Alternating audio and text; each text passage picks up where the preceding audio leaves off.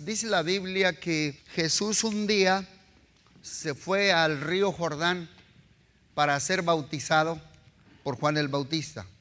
Me gusta mucho ese versículo que dice, y cuando se acercó a las riberas del río Jordán, dice que oró antes de ser bautizado y dice que cuando él oró, los cielos se abrieron. Si tú quieres cielos abiertos en tu vida, la oración.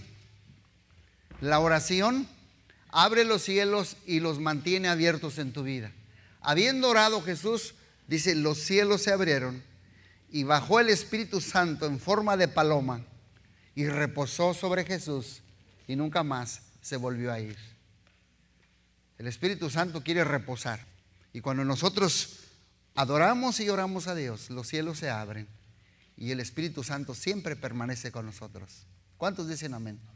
Estamos al final del año 2019 y Dios puso a mi vida una palabra que te va a ayudar mucho a ti. Hoy, márcalo en tu calendario, porque hoy marcarás un antes y un después. Esta palabra, si yo supiera para quién es, le diría a todos, ya váyanse, porque esta palabra es para esta persona. Pero como no sé quién es, se me quedan todos. Pero esta palabra, quiero que sí lo marques en tu calendario. You choose. Como dice el doctor Phil, you choose your behave, you choose your consequences. Escoges tu comportamiento, escoges tus consecuencias, pero tú escoges. Esta palabra es muy práctica. Dios me la habló a mí para dársela a la iglesia. Hay veces que uno de pastor busca a Dios, lee la Biblia y ora para darle a la iglesia, pero yo soy diferente. Yo siempre busco a Dios para mí, para alimentarme, para escuchar de Dios. Pero en el proceso es cuando Dios me dice, esto quiero que le hables a la iglesia, porque es lo que yo estoy tratando con tu vida. Así es que esta palabra va a marcar un antes y un después. Yo le puse el tema una nueva temporada. Digan conmigo, una nueva temporada. Una vez más repítanlo conmigo, una nueva temporada. En este fin de, de año y inicio de año, lo que Dios va a depositar en tu vida no solo será para ti, sino será también para tu descendencia. Para los hijos y los hijos de sus hijos. Y yo lo siento en mi corazón que a muchos el año 2019, el año 2017 y 18 y lo que llevamos del 19 les ha ido una han tenido una mala temporada en muchos aspectos de sus vidas. Pero yo le pedí mucho a Dios, yo le he pedido mucho a Dios, no nomás por mí, por ustedes, que te venga una nueva temporada. Yo creo mucho en lo sobrenatural, yo creo mucho en la intervención divina de Dios. Yo creo mucho en eso. Y yo creo mucho también cuando oro por alguien, como que Dios, Dios, Dios me ha dado una cierta unción para que haya un rompimiento en veces en la vida de las personas. Tremendo. Yo te lo vamos a ver y le voy a abrir mi corazón de lo que Dios quiere hacer en cada una de las vidas de los que deseen que Dios venga sobre sus vidas y traiga una nueva temporada en todas las áreas de sus vidas donde se han sentido estancados en sus vidas. Ponte a pensar, ¿en qué área me he sentido estancado en mi vida? ¿En qué área me he sentido limitado en mi vida? Puede ser en el área relacional, de las relaciones. Lo puedes aplicar a donde sea. Puede ser en, en el área familiar, en el área conyugal ¿Dónde nos hemos estancado? ¿Dónde nos hemos limitado? En el área migratoria, en tu área interna, en tu área ministerial, en tu salud de tu cuerpo. ¿Dónde me he estancado? ¿Qué está pasando en mi vida? ¿Qué hay en mi vida? ¿Cuáles son esas áreas limitantes que yo tengo en mi vida? Y dice la palabra de Dios, vamos a ver el versículo, dice, regocíjate, oh estéril es aquella persona que no da fruto, la que no da luz, levanta canción y da voces de júbilo, la que nunca estuvo de parto porque son más los hijos de la desamparada que los de la casada. Ha dicho Jehová, ensancha el sitio de tu tienda. Diga conmigo e, esta última frase, ensancha el sitio de tu tienda. Otras versiones dice, ensancha el sitio de tu cabaña. ensancha el sitio de tu tienda. Una vez más, ensancha el sitio de tu tienda. Una vez digan conmigo, más digan conmigo, ensancha el sitio de tu tienda. Vamos a seguirlo leyendo. Las cortinas de tus habitaciones, extiéndelas. Mira lo que está hablando. Ensánchate, extiéndete, ensánchate, extiéndete. No seas escasa. Alarga, alarga tus cuerdas. Refuerza tus estacas. Y luego dice, porque te extenderás a la mano derecha, a la mano izquierda, y tus hijos y tu descendencia heredará naciones y habitará las ciudades asoladas. Esta es una, esta es una palabra profética. Tu descendencia heredará naciones y habitará las ciudades desoladas. Este versículo Dios nos está hablando que Dios nos quiere llevar a una nueva dimensión en nuestras vidas, a un nuevo nivel, a una nueva temporada. Y como leímos en este pasaje, Dios nos está diciendo, te voy a extender, te vas a extender. Repite conmigo, Dios me va a extender. Una vez más, diga conmigo, Dios me va a extender. Una vez más, diga conmigo, Dios me va a extender. ¿Cuántos lo creen? Digan, Dios me va a extender. ¿Qué significa extender? Vamos a ver lo que significa. Muchos sinónimos. Te vas, significa expandir, agrandar, avanzar, aumentar, incrementar, desarrollar, etcétera, etcétera, etcétera. Dios nos está hablando proféticamente y nos está diciendo, yo te voy a extender, yo te voy a agrandar, aumentar, avanzar, a incrementar, a expandir, a desarrollar. Dios nos está diciendo que nos llega una nueva temporada.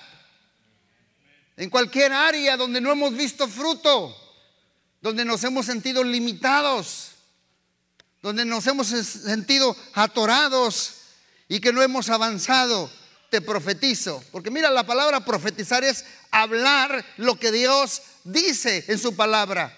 Yo te profetizo que te viene en este año 2020 una temporada de extensión, de incremento, de desarrollo significa que todo lo que te había limitado, atorado, frenado, parado, estorbado, paralizado, se rompe en el nombre de Jesús. Todo lo que te ha atorado se rompe. Todo lo que te ha limitado se rompe en el nombre de Jesús. Se va a romper. Dios te dice, yo lo voy a partir lo voy a destrozar, lo voy a derretir, lo voy a hacer pedazos, yo el Señor, sobre tu vida. De toda aquella cosa que te ha atorado, que te ha limitado, que no te deja desarrollar, expandir, extender, crecer en cualquier área de tu vida, el Señor lo va a romper y lo va a hacer pedazos. Todo aquello que te ha demorado, frenado, interrumpido. La palabra de hoy es te voy a extender y todo lo que te limitaba y paraba se removerá. Por eso dice, extiéndete, porque todo lo que te ha atorado lo voy a romper. Te extenderás, dice, a la derecha, a la izquierda. Para mí significa, yo lo voy a romper hacia arriba, hacia abajo, hacia la derecha, hacia la izquierda, hacia adelante, hacia atrás, hacia adentro. Dios va a romper toda limitante de nuestras vidas, hacia arriba, hacia abajo, hacia atrás, hacia los lados, hacia adentro, hacia afuera. ¿No les da gusto que viene una nueva temporada para sus vidas? Dios lo va a romper en el nombre de Jesús. todo lo que te detiene será quebrado y te llegará una nueva temporada de temporada, estoy hablando de puertas abiertas, cielos abiertos, vas a tener nuevas oportunidades, nuevas ideas, nuevos trabajos, nuevas fuerzas. Hoy Dios te dice, así como le dijo al rey Ciro, vamos a ver lo que le dijo Dios al rey Ciro. Así Jehová le dijo al ungido, dijo a Ciro, el cual tomé yo por su mano derecha para sujetar naciones delante de él y desatar los lomos de reyes para abrir delante de él puertas y las puertas no se cerrarán. En otras palabras, lo que Dios me está hablando a mí y al que lo reciba es que la puerta que Dios te abra en este fin de año no se va a volver a cerrar. Puerta que Dios te abre, nadie te puede detener, porque es Dios el que está abriendo la puerta.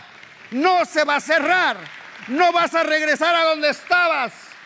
No te vas a volver a donde estabas. Dios la va a abrir la puerta y nadie te la va a cerrar. Te digo que te viene una nueva temporada. Bueno, yo la percibo en mi espíritu, pero no soy tragasolo. Por eso estoy compartiéndola contigo. Que Dios te va a abrir puertas delante de ti y las puertas, dice allí, no se cerrarán. Dice, las puertas no se cerrarán. Digan conmigo, no se cerrarán. Digan conmigo, puerta que Dios abre, nadie me la va a cerrar. Y luego, ¿qué más dice ese versículo? Yo iré delante de ti en el año 2020. Yo voy a ir delante de ti. Y enderezaré los lugares torcidos. ¿Recuerdan el, mensaje que les di otra vez? Que Dios endereza lo torcido. Yo voy a enderezar toda cosa torcida de tu vida. Quebraré puertas de bronce y cerrojos de hierro. Haré pedazos y te daré los tesoros escondidos. Sopas, dijo la perica. Hmm. Dios te va a dar, pero tienes que creerlo. ¿Me estás escuchando? Tienes que creerlo. Dios te va a dar los tesoros escondidos. ¿Cuáles son? ¿A qué Dios está hablando de eso? No está diciendo que te va a poner algo en la mano. Dice, yo te daré los tesoros escondidos. Dice, yo te daré revelación. Ideas, inventos, cosas que te van a venir con una revelación de Dios para que Dios abra su buen tesoro sobre tu vida. Te digo que te viene una nueva temporada. Te viene una nueva temporada. Dios va a abrir los tesoros escondidos. Todo lo que Dios abre, nadie lo va a cerrar. No volverás a estar donde estuviste antes. Ya no tendrás que regresar. Yo voy a enderezar todo lo torcido. Aquí Dios no te dice que te dará cosas en tu mano, te dice, te daré revelación para que tengas lo que tú necesitas. Si tienes tu hambre, yo te doy un pescado y tú te lo comes, pero volverás a tener hambre. Pero si te enseño a pescar, ya no vas a volver a tener hambre. Es lo que Dios está diciendo. Yo te voy a dar los tesoros escondidos. Dios te está diciendo, yo no te voy a suplir para un solo día. Yo no te voy a suplir solamente un pescado. ¿Por qué? Porque pues lo vas a comer vas a saciar temporalmente, pero si yo te enseño a pescar, tú nunca más vas a volver a tener hambre. Dios te va a dar en el año que viene y el cierre de este año tesoros escondidos. Es Dios el que los va a dar. Dios te los va a dar. ¿Cuántos dicen amén? Por eso dice, te los daré te daré revelación y ya no regresas para atrás, vas para adelante a nuevas puertas abiertas. Y nadie te podrá robar lo que Dios va a hacer contigo. Ya lo vimos nosotros en, el primer pasaje que leímos de Isaías.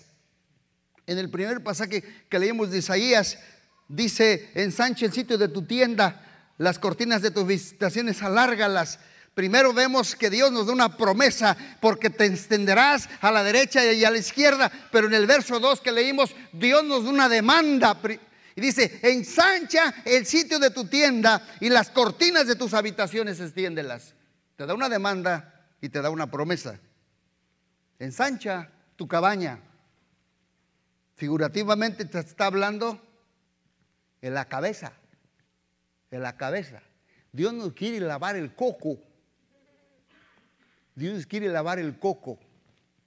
Porque a veces no lo creemos de lo que Dios va a hacer. Digan conmigo, Dios me va a lavar el coco. Por eso dice, ensancha el sitio de tu tienda. Está hablando de mi mente, la cabaña de tu mente, el sitio de tu tienda mental. Dios quiere hacer algo contigo y nunca, escúchame bien, cuando Dios quiere hacer algo contigo, nunca lo comienza de afuera para adentro, primero lo comienza de adentro para afuera. Escúchame bien, escúchame bien, lo comienza aquí, porque si no cambia aquí, de nada te sirve. Lo que Dios va a hacer contigo no es de afuera para adentro, es de adentro para afuera. Por eso yo no creo que cuando un día que nos caiga la gloria de Dios, yo no creo que vendrá de afuera para adentro. Vendrá de adentro para afuera. Porque Dios está en mí. Dios está dentro de mí. Y su gloria va a fluir de adentro para afuera. De mi interior saldrán ríos de agua viva. Vuelvo a repetir, cuando Dios quiere hacer algo contigo, no lo hará de afuera para adentro, Dios primero lo hará de adentro para afuera. Por eso Dios nos está hablando, ensanche el sitio de tu tienda mental, tu cabaña. Jamás podremos conquistar lo que está afuera si no conquistamos primero lo que está adentro. En otras palabras, primero Dios te da una palabra como la que te estoy dando yo ahorita. Y luego todo lo que está dentro de ti tiene que salir de ti para manifestarse en el mundo natural. Mejor dicho, o prácticamente, tienes que ensanchar tus pensamientos, ensanchar lo que Dios va a hacer en esta nueva temporada. No podemos continuar con una mentalidad vieja y pensar que Dios te va a llevar algo nuevo. Primero, ensancha el sitio de tu tienda mental. Dios no nos va a llevar algo nuevo. Si primero no nos quita la mentalidad vieja. Por eso no luego no duramos mucho. Por eso hoy se renueva toda atadura y se quebra toda atadura mental de mi vida y de tu vida. Se va a remover toda limitación. Porque todos enfrentamos limitaciones y la peor son los paradigmas de nuestra mente que nos restringen, nos atoran y nos detienen. Por eso Dios dice, ensancha el sitio, desarrollate, crece, avanza, porque nos impiden alcanzar cosas de Dios y cosas de la vida. Charles Swat dijo, es imposible llevar a alguien a un nuevo nivel si primero no hay un cambio en su mente. Tú puedes sacar a la gente del barrio pobre. Tú puedes sacar a la gente de la barricada para llevarlo a un mejor estatus social y económico. Pero si no sacas el barrio de su mente, siempre vivirán en el mismo nivel. Hoy se tienen que remover por eso esas barriadas y barricadas de nuestra mente. Por eso dice ensancha el sitio de tu mente. La peor de todas estas limitaciones son la que nosotros le imponemos a Dios y a su obra. Es cuando pensamos limitadamente lo que pensamos de Dios o la concepción de Dios es conforme a nuestra mente limitada. Dios no se puede limitar. No importa si tú estás limitado, Dios no tiene límites. No importa si yo estoy limitado, pero Dios no tiene límites. Sus pensamientos no son nuestros pensamientos y sus caminos no son nuestros caminos. Por eso ya deja de razonar a Dios. Él marcó tu vida para algo grande. Miren lo que hizo este un joven cuando Dios les dijo, Dios le dijo, yo voy a restaurar la ciudad de Jerusalén. Y mira lo que hizo este joven. Alcé después mis ojos, dijo Zacarías, y miré, y he aquí un varón que tenía en su mano un metro, una cinta para medir. Y le dije, ¿a dónde vas? Y él me respondió, a medir a Jerusalén para ver cuánta es su anchura y cuánta es su longitud. ¿A dónde vas a medir a Jerusalén? Ese joven quería medirla y Dios le había hablado, yo voy a restaurar Jerusalén. Y enseguida el joven sacó la cinta para medirla. Dile que no la mida porque Jerusalén, Dios le está diciendo, será sin muro. Sin muro será habitada Jerusalén a causa de la multitud de los hombres. Corre, habla con ese joven y dile que no la mida. Para nosotros todo tiene que tener una medida. Por eso a veces no veremos los milagros sobrenaturales de Dios. Pero Dios no tiene limitaciones. No se puede medir. Por eso, si quieres una nueva temporada, guarda tu cinta de medir. A Dios no me lo mida. Porque Dios no cabe en un laboratorio, ni en la mente está. Hay que guardar nuestra cinta de medir. Dios dice, yo voy a restaurar Jerusalén, pero la voy a poner sin, sin, sin, sin muros. Y luego, luego viene nuestro razonamiento humano. Pues vamos a medirla si Dios dice que la va a restaurar. Dios hará algo nuevo en esta temporada cuando Dios quiere hacer algo nuevo, primero deposita esa palabra y luego nos la procesa en la mente, pero tenemos que guardar nuestra cinta de medir. Y el tiempo que se tarda la palabra que Dios me dijo a mí y su manifestación externa es lo que se tarda mi mente en alinearse a esa palabra que les estoy dando. Mira, para que tú recibas lo que tú necesitas, estás escuchando la palabra, el tiempo que se tarde es en lo que se tarde tu mente en alinearse a la mente de Dios. No me están escuchando, déjame voltear para este lado. Así es que ya no le culpe a Dios. Es el tiempo que se tarda tu mente para alinearse a los pensamientos de Dios, porque tus pensamientos no son los míos.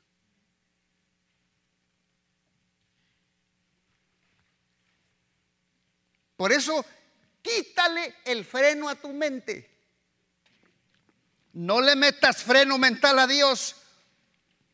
Yo recuerdo un testimonio hace tiempo de un pastor que compró una bicicleta para salir con su esposa, pero una bicicleta que tenía dos, dos asientos. ¿Sí las han visto? El que va adelante es el que la va dirigiendo y es el que lleva y hay que darle. Y el pastor la compró pues para pasear con su esposa y luego que se topan con una cuesta arriba.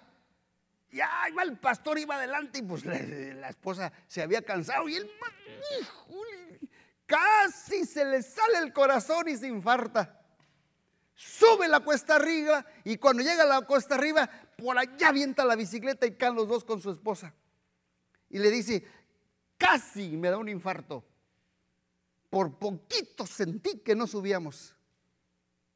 Cuando su esposa lo ve, por eso le dijo, ¿y qué te pasa? Dice, eso es lo que me pasa. Casi pensé que no subía.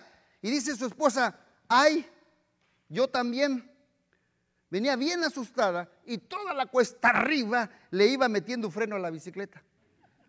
Personalmente a mí eso me habla mucho a mí. A mí Dios me dice, ¿sabes qué, Gama? Yo te he dado una palabra y tú le metes frenos. Quítale el freno, por favor. Quítale el freno quítale la palabra que yo te di. Quítale el freno a Dios. No lo limites. La esposa venía metiendo freno y el pobre esposo allá sudando la gota gorda. Por encima de tu pasado, no limites lo que Dios va a hacer contigo. Por encima de lo que has vivido, por encima de tus circunstancias y por encima de tus pasadas generaciones, Dios va a hacer algo nuevo contigo. ¿Me escuchaste? ¿Me escuchaste, Federico? Quítale el freno a Dios. No me interesa lo que estés pasando ahora. Te estoy hablando a ti. Quítale el freno a Dios porque te viene una nueva temporada. ¿Lo crees? Dale un aplauso a Cristo si lo crees. Te viene una nueva, te estoy diciendo que te viene una nueva temporada y me estás viendo con esos ojos. Yo no estoy predicando un mensaje, sí yo soy, yo tengo emociones, pero no, no, no, no, yo estoy predicando un mensaje de mi corazón. Porque Dios me dice, si supieras lo que yo voy a hacer aquí, te voy a, a volar la cabeza. Y a muchos les voy a volar la cabeza. Porque nos viene una nueva temporada. Nos viene una nueva temporada. Miren, yo estaba leyendo y acordándome cuando Dios sacó a Israel de Egipto. Tres o cuatro millones, dice. Dios sacó a Israel del cautiverio, pero no los pudo sacar mentalmente de Egipto. Salieron físicamente, pero sus corazones se quedaron atados a Egipto. Dios los quería sacar y hacer un éxodo, éxodo en su mente. Y no solo físicamente.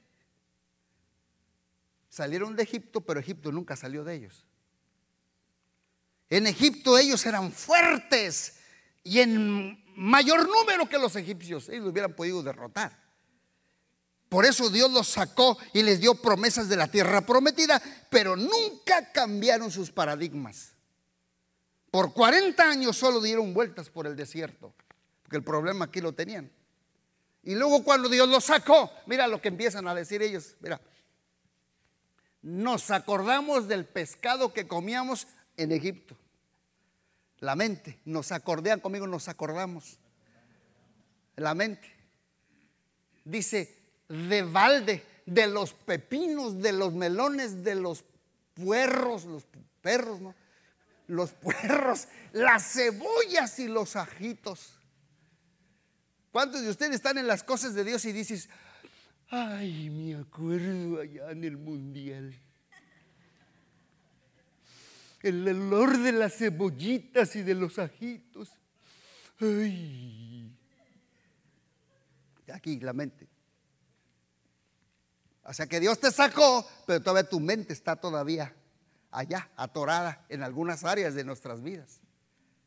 Y es lo que Dios quiere trabajar en nosotros para llevarnos a una nueva temporada de puertas abiertas, de una dimensión de expansión, de crecimiento, de desarrollo, de promoción. ¿Cuántos dicen amén? Por eso te tú tienes que cambiar tu mentalidad. Dios ya te sacó de donde estabas y te quiere llevar a un nuevo nivel. Y hay cosas que se manifiestan en tu vida cuando tu mente empieza a cambiar. ¿Quieres saberlas cuáles son? Cuando tu mente comienza a cambiar, vamos a ver lo que dice ese salmo. Dice, por el camino de tus mandamientos correré. Por el camino de tus mandamientos correré. Digan conmigo, correré. Digan conmigo, correré. Correré. Otra vez, correré cuando ensanches mi corazón. ¿Quieres tú saber qué cosas pasan en tu vida que se manifiestan cuando tu mente comienza a cambiar? Dice que empiezas a correr, o sea que las cosas en tu vida, cosas en tu vida que has esperado, se comienzan a acelerar. El carro viene, la casa viene, el nuevo trabajo viene, la aseguranza viene. El hijo da un giro de 180, corre, aceleras. Es cuando ya empiezas a alinearte tu mente a la mente de Dios. Empiezas a ver aceleramiento en tu vida. Empiezas a ver cambios, pero rápido. Lo que a otro, un negocio le tardó 20 años, a ti en un año lo levantas. Y dices, wow, ¿qué está pasando? Empiezas a acelerar las promesas y los mandamientos y las bendiciones. Por eso dice, cuando ensanches mi alma, mi mente, el corazón es tal la mente. Cuando ensanches mi mente, entonces me voy a acelerar. ¿Cuántos quieren ver aceleración en algún área de sus vidas? en sus finanzas, con sus hijos, en su matrimonio, en su estatus económico, en su estatus social, en algún área de tu vida, en salud. ¿Cuántos lo quieren ver? Cuando tú comiences a procesar todo esto, vas a ver aceleramiento en tu vida. Y muchos van a decir, wow, espérate, este acaba de llegar y ya me rebasó. Por eso dile al que está a tu lado, no me menosprecies porque yo puedo llegar a ser tu jefe. no me menosprecies porque yo puedo llegar a ser tu jefe. Dile al que está a tu lado, si supieras quién soy yo, me invitarías a comer saliendo de la reunión. y a un buen restaurante. Me voy a acelerar. Voy a hacer más en menos tiempo. Voy a hacer más en menos tiempo. Me voy a acelerar. Nosotros como iglesia tenemos, vamos a cumplir 14 años. Vamos casi comenzando. La llamaría de grupos, si los observas, 30, 40, 50, 35 años. Y de repente, ¡pum! ¿Qué está pasando? Nos estamos acelerando. Así es Dios. Cuando uno le cree a Dios y esa palabra Dios la renueva en nuestras mentes, hay cambio en nuestra vida mental. Y las cosas en tu matrimonio se acelerarán. Y lo que otros no han podido lograr en 40 años, tú lo puedes lograr en un año. Porque hay matrimonios que comienzan bien y terminan mal. Y hay matrimonios que comienzan mal y terminan bien. Judas terminó bien, era el tesorero. Pero terminó bien mal. Pedro terminó, eh, comenzó mal, pero terminó bien. ¿Cuántos dicen amén? La otra cosa que es que, te pasa cuando ves que se manifiestan cosas en tu, vida, cuando tu mente empieza a cambiar, no, no lo tengo en el PowerPoint, es lo que dice Romanos.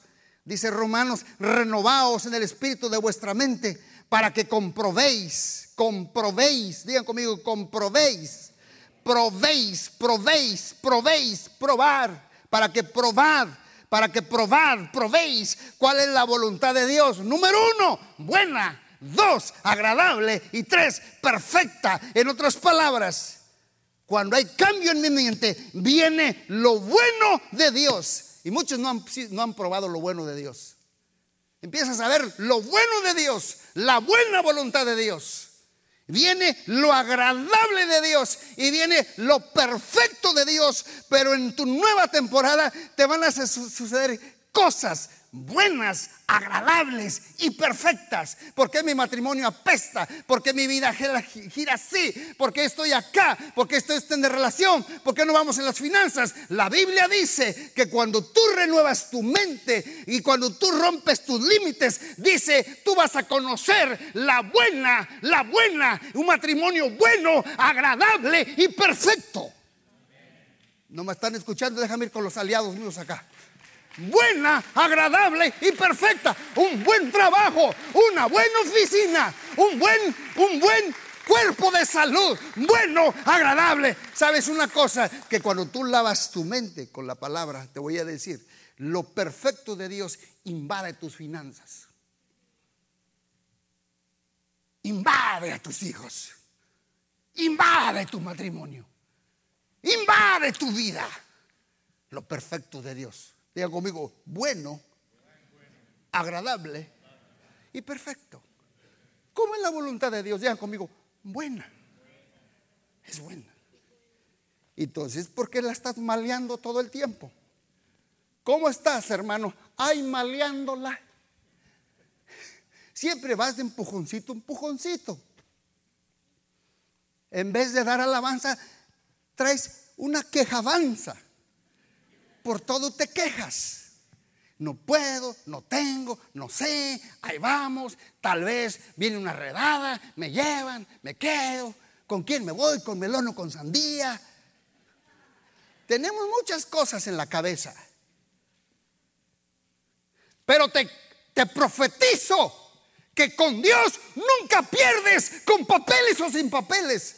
Y te viene una nueva temporada. Porque Dios no te trajo aquí para volver atrás. De aquí nadie te saca. Solo la voluntad de Dios. Buena, agradable y perfecta. Cuando te metes con Dios, te viene una nueva temporada. Nueva temporada. Viene a tu vida. Se acabaron las puras malas noticias desagradables y ahora la perfección de Dios invade tus finanzas. La perfección de Dios, buena, agradable y perfecta, invade tu matrimonio. La perfección de Dios invade a tus hijos, invade tu hogar y hasta invade tu bar y tu cuerpo. Por esa razón Jesús vino predicando un cambio de mentalidad. Arrepentíos, metanoia. Cambia tu manera de pensar. Mira lo que dice Mateo. Yo antes lo leía y yo decía, pues, y lo predicaba, pero no, me voló Dios la cabeza. Dice, nadie pone remiendo de paño nuevo en vestido viejo, porque tal remiendo tira del vestido y se hace peor la ruptura. Jesús les decía, nadie toma un vestido nuevo para cortarlo y parchar un vestido viejo. Cuando Dios quiere hacer algo nuevo contigo,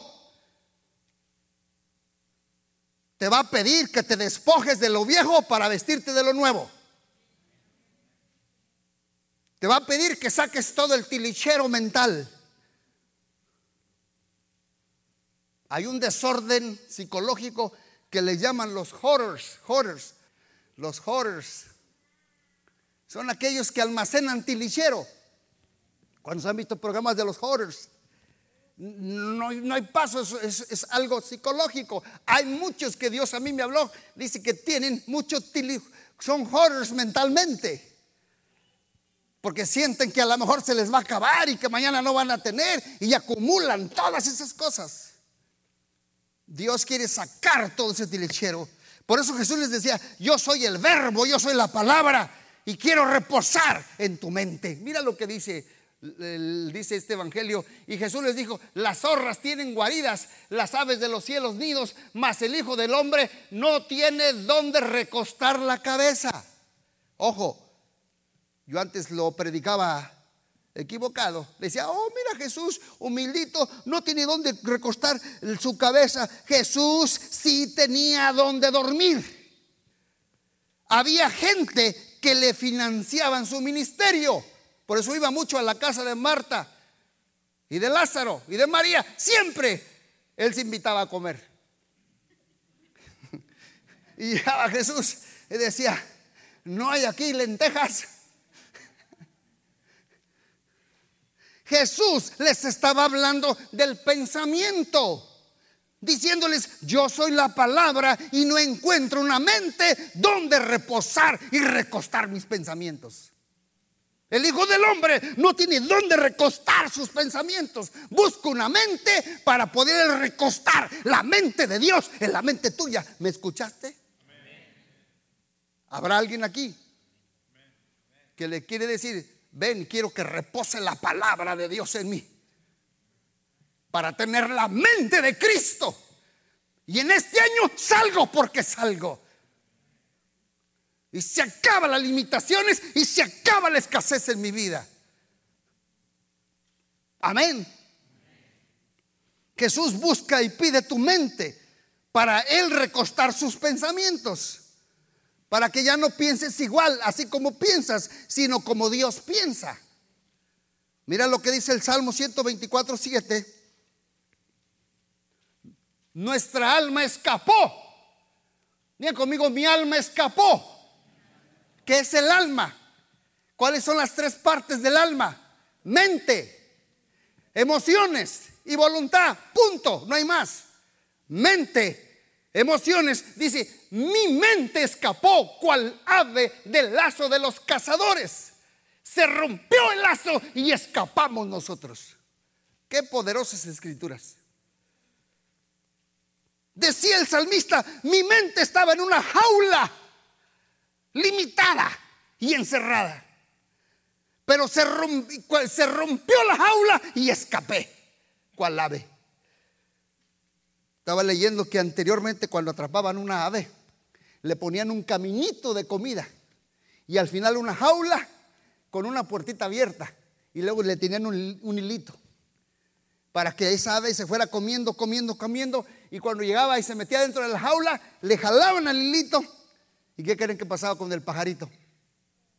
Se quedaba ahí atrapado. Pero dice que en los primeros días el ave golpeaba violentamente los barrotes de la jaula. Instintivamente decía, yo no fui creada para estar encerrada. La mente no fue creada para estar encerrada. La mente fue creada para pensar como Dios piensa. Ensanche el sitio de tu tienda. Agrandar nuestra mente en Dios. Por esa razón, tú no te puedes adaptar a situaciones. Todavía sientes que hay cosas que te limitas. Tú no fuiste criado para estar en una jaula y golpea los barrotes mentales diciendo, yo no fui criado para estar en la jaula. Y el Espíritu Santo te está diciendo, voy a romper la jaula para que puedas volar. La jaula que tiene atrapada tu mente. Tú no eres cualquier ave. Recuerda que tú eres águila para volar alto. Hay más para tu vida. Tus pensamientos pueden estar encerrados. Tú tienes la mente de Dios. Vas a prosperar. Dije que vas a prosperar. Dije que vas a prosperar. Dije que vas a prosperar. Porque Dios dice eso. Ahorita les estoy reventando la jaula a muchos. Para decirle que no eres un gavilán pollero. Un urraca prieta no, tú eres un águila y tú no estás para que estés encerrado en la jaula. Por eso dice, mi mente escapó cual ave del lazo de los cazadores. Se rompió y el Espíritu Santo va a romper los, los lazos de nuestra jaula y vamos a escapar nosotros de esos lazos que nos tienen atados y nos limitan. ¿Cuántos dicen amén? ¿Cuántos dicen gloria a Dios? Por eso Dios con esto voy terminando, sometió a Abraham, quitándole esas mismas limitaciones para llevarnos una nueva, a, una, a una nueva temporada mentales. Y los que Dios hizo con él era más grande y más alto que lo que también Dios quiere hacer con nosotros. Y Dios por eso buscó imposibilidades eh, con Abraham. Dios dijo, yo necesito un hijo mira lo que Dios buscó. Yo, yo, yo siempre que leo lo de, la historia de Abraham, dije, ¿por qué Dios se avienta imposibilidades? Dice, quiero un hijo, me voy a buscar un viejito. Y una mujer estéril, como Sara, 90 años. ¿Ya para qué dijo el perico? Ya ni con Viagra, el viejito. Entonces Dios se buscó un viejito y una mujer viejita estéril. Yo buscaría un joven y una mujer fértil. Pero ¿sabes qué Dios me dijo? Porque cuando Dios busca imposibilidades y cumple Él lo que desea, al final Él se lleva toda la gloria de todo lo que va a hacer Dios en tu vida. Amén. Por eso te escogió a ti, débil y con imposibilidades, porque al final cuando llegues al éxito y a la victoria, Dios se va a llevar la gloria y no tu inteligencia. ¿Me escuchaste? Dios en ti, la esperanza de gloria. Por eso te vio a ti con tus imposibilidades, con tus limitaciones, con tus debilidades, no tu dinero, no tus fuerzas, no tus títulos. Será su mano poderosa y no tu inteligencia y te levantará y la gloria será para él.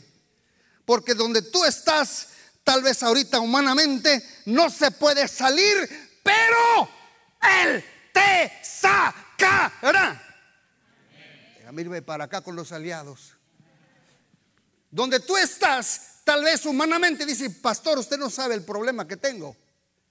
Usted no conoce a mi esposo, Dios sí lo conoce. A él le gustan los grandotes porque cuando caen hacen más ruido.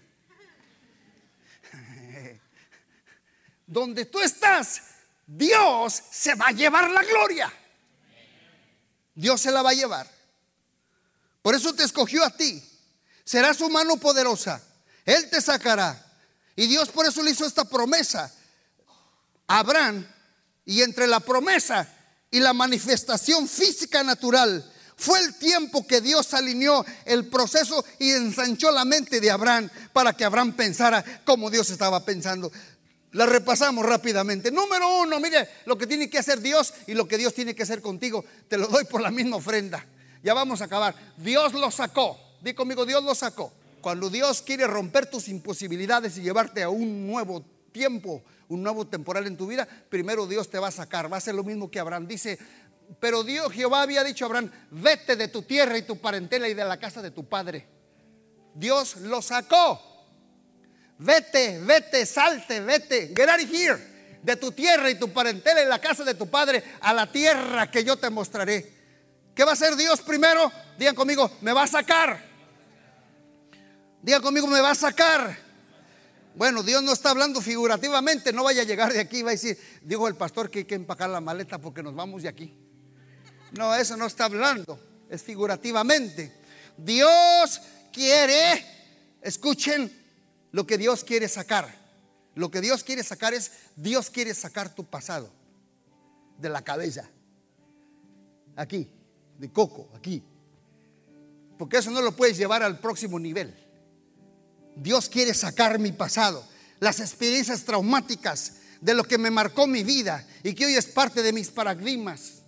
¿Por qué? Porque cada vez que miras la vida hacia adelante, la ves con el lente de tu pasado. ¿Cuál es el ente de mi pasado? El ente que sufrí. Tal vez no tuve papá, tal vez sí tuve papá, tal vez me violaron, tal vez me abusaron, tal vez crecí con un padre alcohólico y, yo veo mi futuro y, veo adelante con ese lente sucio y, y lastimado. Del ente que sufriste, del ente que te sucedió y hoy tienes que salir. Si no tú sales de lo sucedido de ayer, siempre limitará lo que Dios va a hacer mañana contigo. Hoy tienes que perdonar a los que te ofendieron. Sal. Tienes que soltar la amargura, el resentimiento de tu corazón.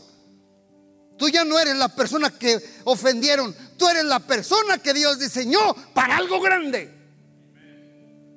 Hoy tú tienes que salir y moverte. Hoy tienes que cerrar los capítulos del ayer. Cuando Jesús resucitó, dice que dejó los lienzos en la tumba y las sábanas en la tumba.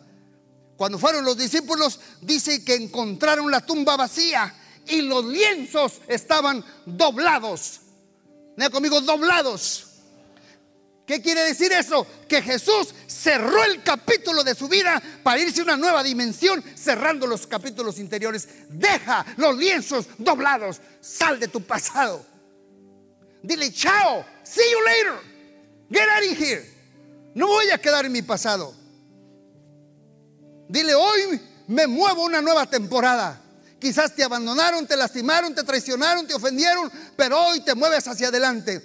Todo esto te ayudó para irte a tu nueva dimensión. Muévete a algo distinto. No traigas a memoria las cosas antiguas. Yo hago cosas nuevas. Número dos, ¿quieres ir a otra dimensión?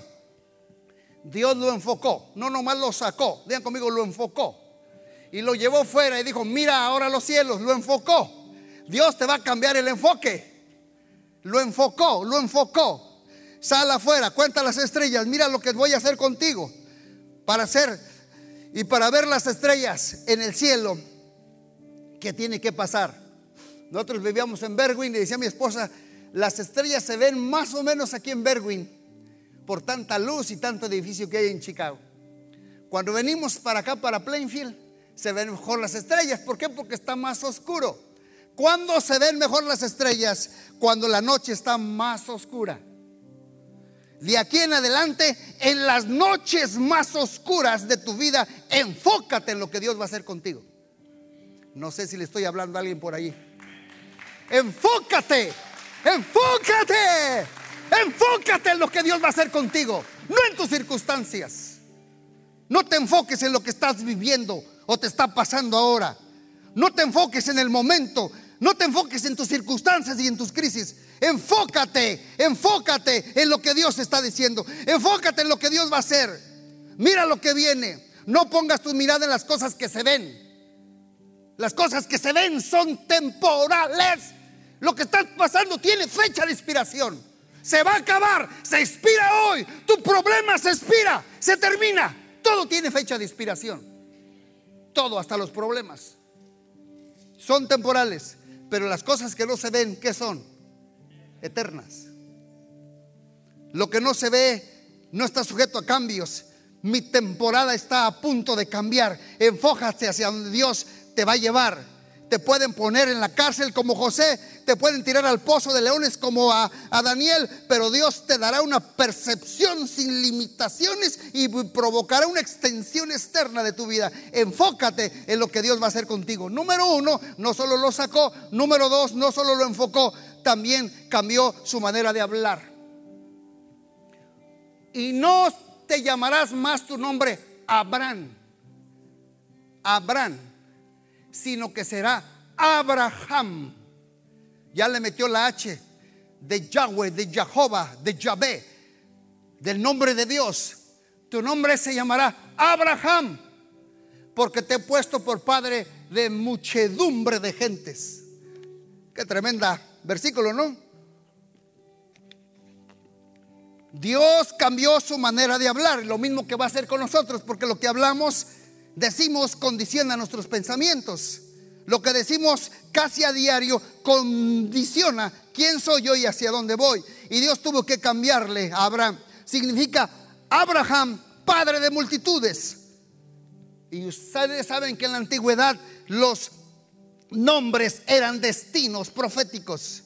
Le decían al viejito de 90 años, 95, ¿cómo? ¿Cómo que ya cambiaste su nombre? ¿Cómo te llamas? Decía el viejito, padre de multitudes. Yo creo que decían, este viejito, 95, 96 años tuvo su hijo a qué edad? A los 100. 97 años y el viejito ya, ya tiraba aceite. ¿Cómo te llamas? Padre de multitudes. Cuando tú llamas las cosas que no son como si fuesen, comienzas a usar la boca de Dios. No lo haces por ser presumido o por espectáculo. Yo necesito escuchar lo que Dios va a hacer conmigo y a dónde Dios me va a llevar. Y lo, y lo habló en fe. Abraham le está diciendo, por ejemplo, si yo te digo, déjame saludarte y tú me saludas y si yo te digo, estás saludando a un gran millonario.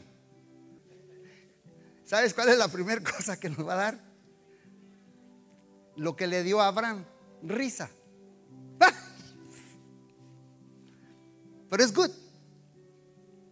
Porque esa risa, aun cuando lo obtengas, Dios quiere que la sigan manteniendo para convertirla en el gozo del Señor. Dile al que está a tu lado, ¿estás saludando? A un hombre o una mujer de mucha promoción y de mucho éxito, de mucho avance en el reino de Dios, de mucha bendición de Dios, bien saludable, bien próspero, bien bendecido. Estás tú saludándolo. Y muchos les, se van a reír, porque cuando se manifieste en el mundo natural, esa misma risa te seguirá, se seguirá manifestando Cuando tú dices una vez algo, Dios me va a dar una casa. Tal vez el otro le va a decir, lo dices por segunda vez, Dios me va a dar mi casa. La mente dice, hmm". dice la tercera vez, Dios me va a dar mi casa este año. Hay veces que yo lo repito para yo mismo escucharme. Fe viene por el por el oír. A veces cuando yo estoy solo oro en voz que me escuche, porque yo aprovecho las dos cosas, me escucho y oigo, porque la fe viene por el oír. Gracias Dios por la nueva el nuevo edificio que nos vas a dar. La segunda vez, la tercera vez, como que la mente lo está creyendo. La cuarta y la quinta vez dices, estoy embarazado, tengo nueve meses a punto de dar a luz. Amén. Pero no lo ves, no, pero lo siento. Ya se mueve el chamaco. Y así nos pasa. Por eso Dios le tuvo que cambiar su manera de hablar. Lo sacó, lo enfocó, cambió su manera de hablar. Y número cuatro, cambió su paradigma. Digan conmigo su paradigma. Mira lo que dice allí. Entonces Abraham oró a Dios y Dios lo sanó.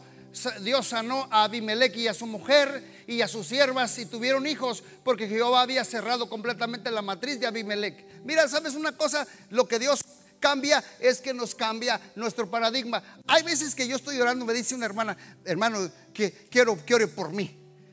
¿cuál es tu necesidad? Esta. ¿Y qué crees? Cuando yo estoy orando por esa persona, yo digo, wow, yo estoy orando por la misma necesidad, pero ella no sabe. ¿Qué hizo Abraham? Todavía Dios no le estaba dando hijos y ya estaba orando por alguien que estaba estéril. No, no me están entendiendo. ¿Qué hizo Abraham? Estaba orando por alguien que no tenía hijos cuando él todavía todavía no había recibido a Isaac.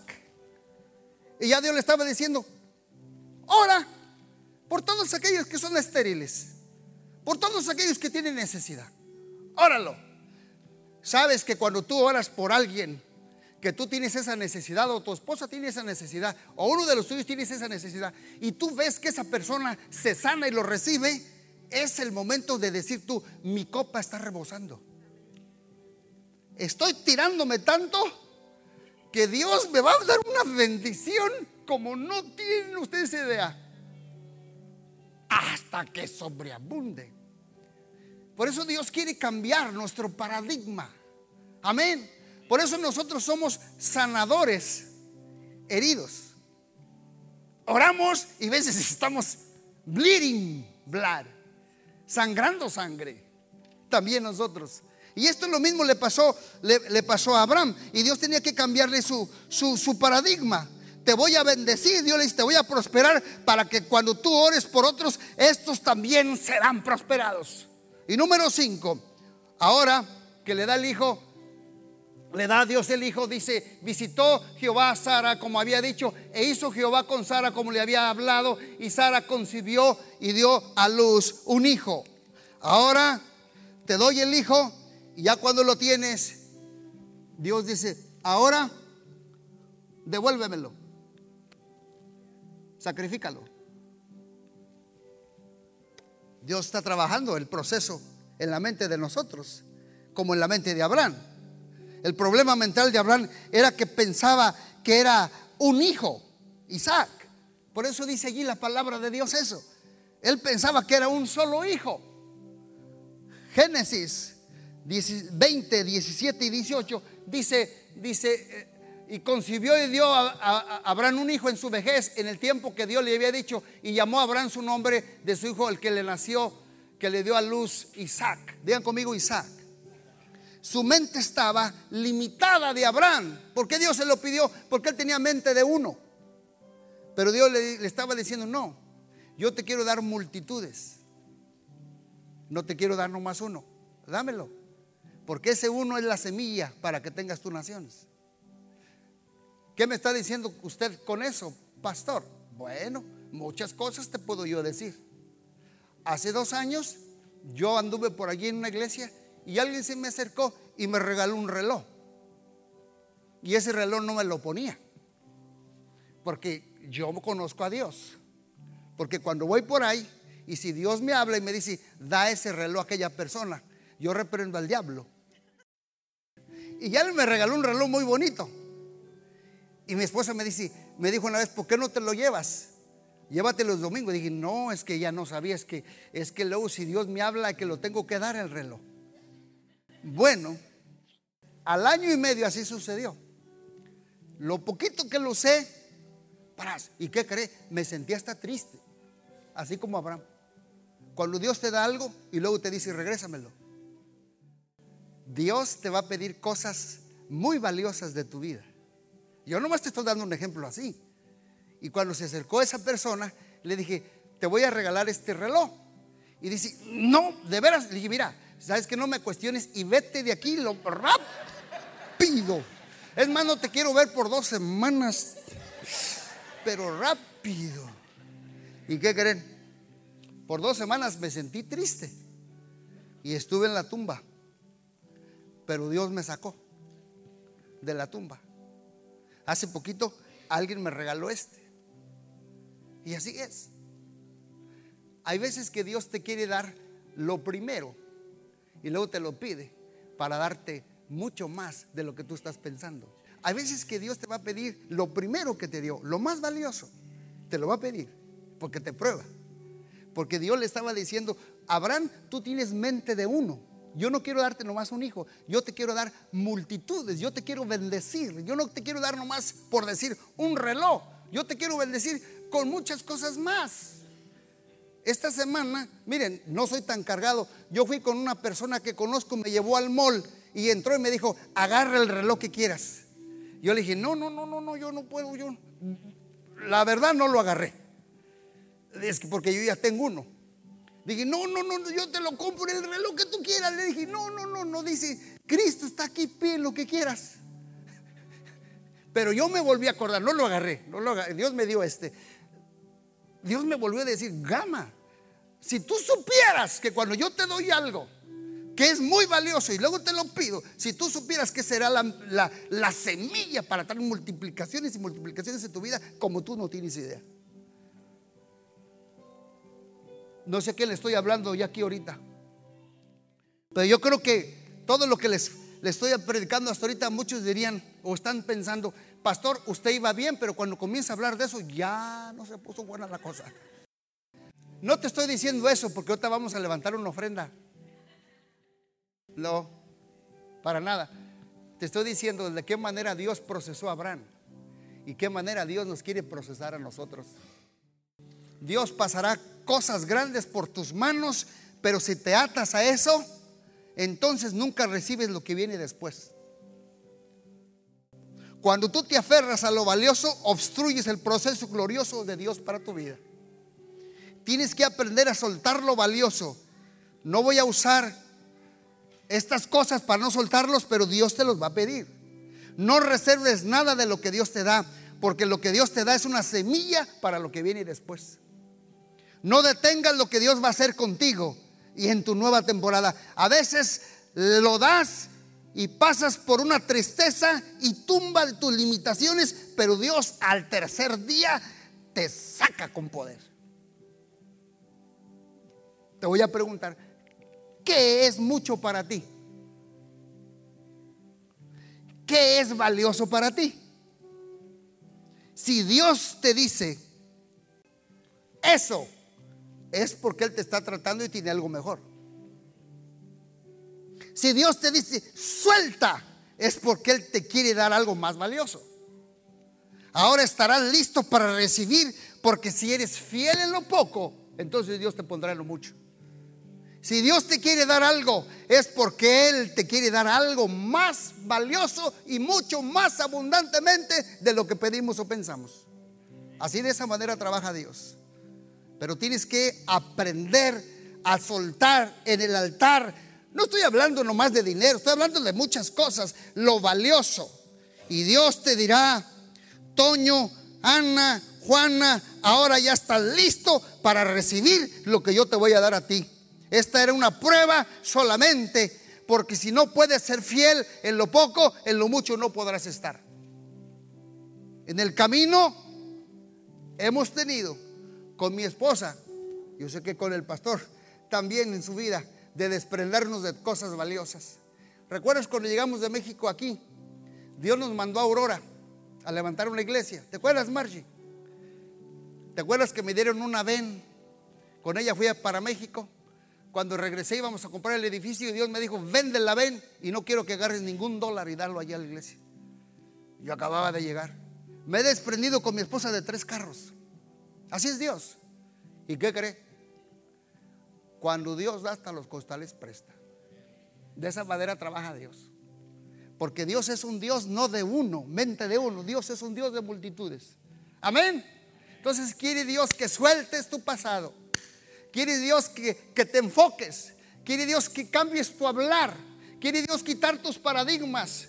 Quiere Dios darte todo aquello que tú necesitas. Y Dios te va a probar Y cuando Dios te procesa, entonces te van a llamar padre o madre de multitudes y te va a caer la bendición de una manera sobrenatural en tu vida. Yo creo que el año 2020 es el año de una nueva temporada y una nueva dimensión para tu vida. Te profetizo que el año 2019 no fue fácil. No te fue fácil. Recibiste golpe tras golpe tras golpe, lágrimas, pasaste noches oscuras, pero este año 2020 es el año de la venganza del Señor, es el año del brinco, es el año de la revancha, es el año del avance, de la extensión, es el año de la expansión, es el año de la promoción, es el año del crecimiento y el desarrollo. Te viene una nueva temporada de parte de Dios. Se acabó la noche oscura, se acabó tu tristeza, se acabó el proceso y viene lo mejor de Dios para tu vida. Pónganse de pie, por favor, y denle un aplauso a Cristo Jesús. Aleluya. Gracias, Padre Celestial.